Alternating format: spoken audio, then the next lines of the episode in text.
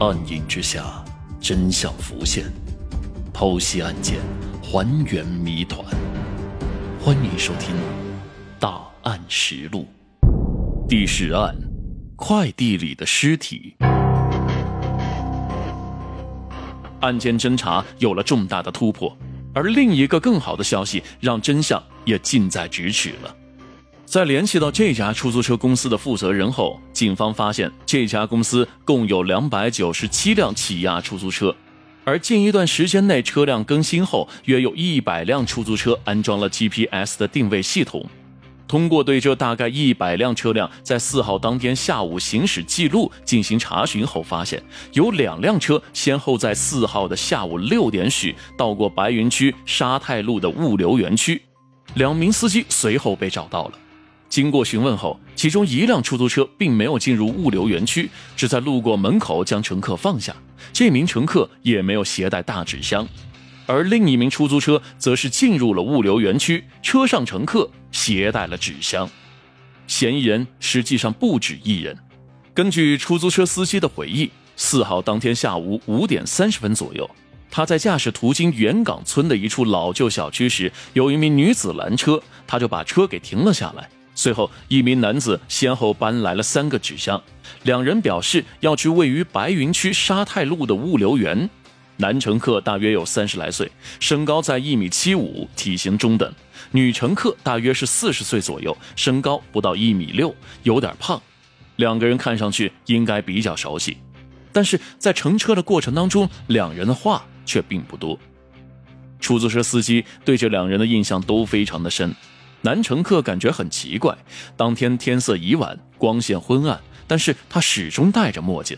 坐在副驾上的女乘客看上去对广州的环境和道路非常的熟悉，因为她本来想走大路，但是那名女子一直在挑一些小路走，相对来说距离短了一些。在到达目的地之后，女子先在物流园外下了车，男乘客乘车进入了园区之内。在一家物流公司门前停车后，付了车费，把三个纸箱搬了下来。通过这一情况，再次对比了视频，警方在物流园门口的监控中获取了女性嫌疑人出现的视频。一场地毯式的清查正式开始了。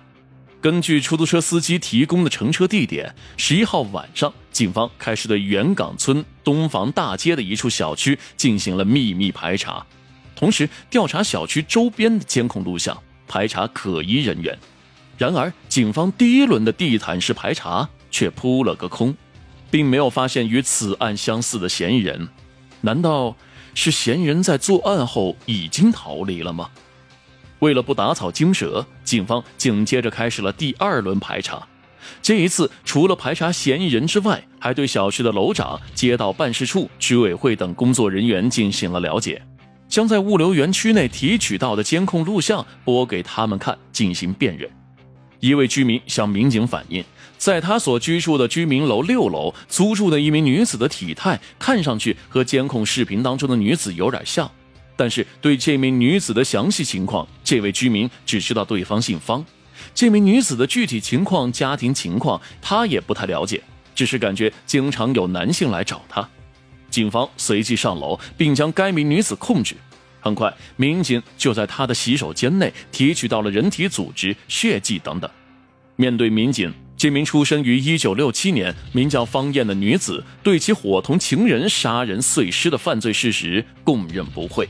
随后，方艳的情人出生于1975年的广东梅州人陈涛被警方抓获归案。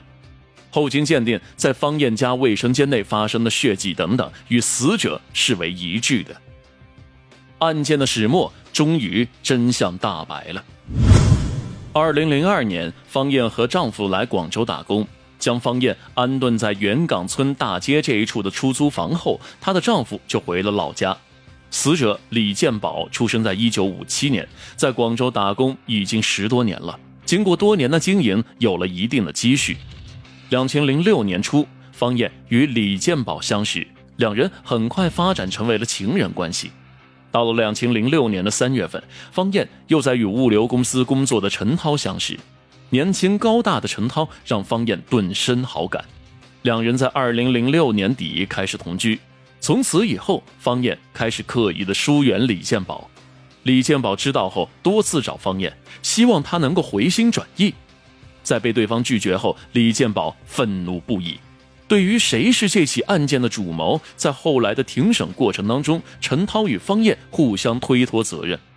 按照两人的说法，一月四号早上，方燕在接到一电话后，说有人过来拿放在这里的东西，因害怕家人知道，就让陈涛躲在了卫生间。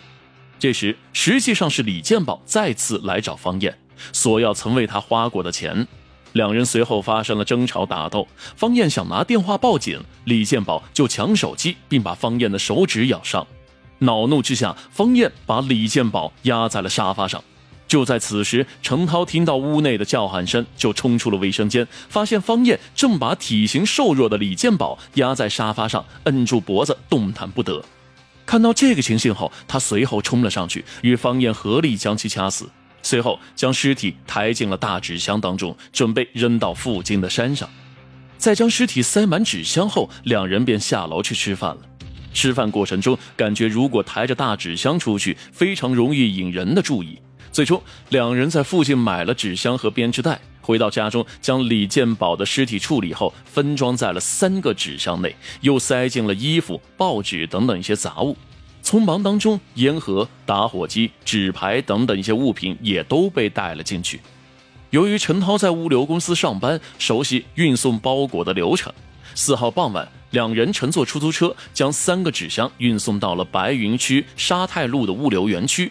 到第一家物流公司时，陈涛把纸箱放在外面，先进门询问了一下，大约两分钟之后离开。出门的时候，不知道是因为紧张还是没看清楚，差点撞到了玻璃门上。之后，在一名工作人员的带领下，陈涛再次从仓库一侧的小门进入到了大厅，将纸箱寄往青岛。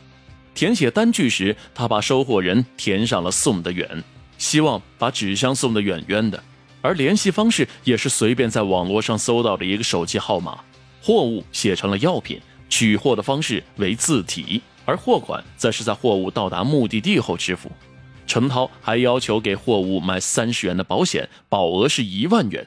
随后，在四号晚上七点和八点，陈涛又先后将另外两个纸箱通过另外的两家物流公司发往了外地，留下的收货人的名字这次都改成了宋德远。在目的地上，陈涛随意选择了江阴、青岛和北京，希望能够把纸箱送得远远的。鉴于案件发生的第一现场在广州，此案最终确定由广州管辖。